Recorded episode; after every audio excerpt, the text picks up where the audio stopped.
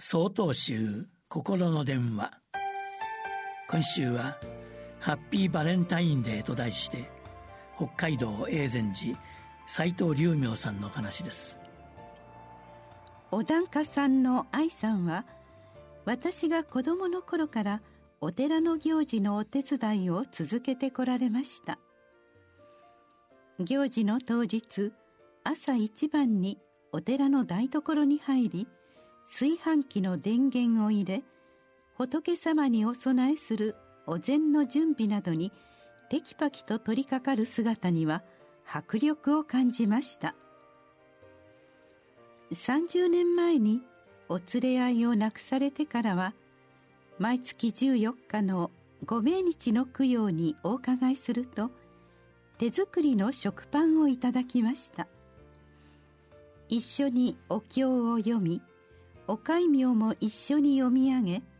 手を合わせました。そんな愛さんも80歳を過ぎた頃から体力が落ちお寺のお手伝いができなくなりました。90歳を過ぎると認知症になりお勤めにお伺いしても椅子に座ったまま終始無表情で言葉を発しなくなりました。とても寂しい気持ちになりながらも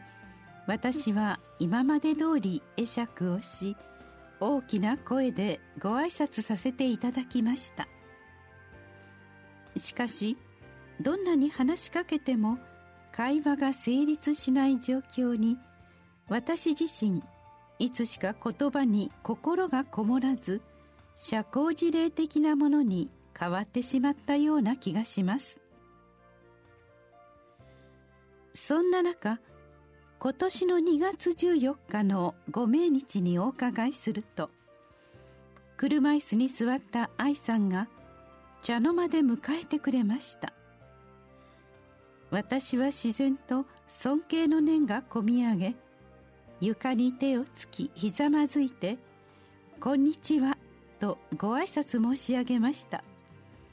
すると愛さんははっきりとした声で「ご苦労様です」と答えてくれました。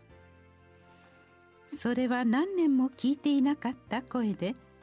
一緒にいた娘さんも驚かれました。私にとってその一言は予想もしていなかった素敵なプレゼントでありとても嬉しく幸せいっぱいの気持ちになりました。そして改めていつでも誰に対しても真心を込めて向き合っていこうと自分自身に誓いました。6月8日よりお話が変わります。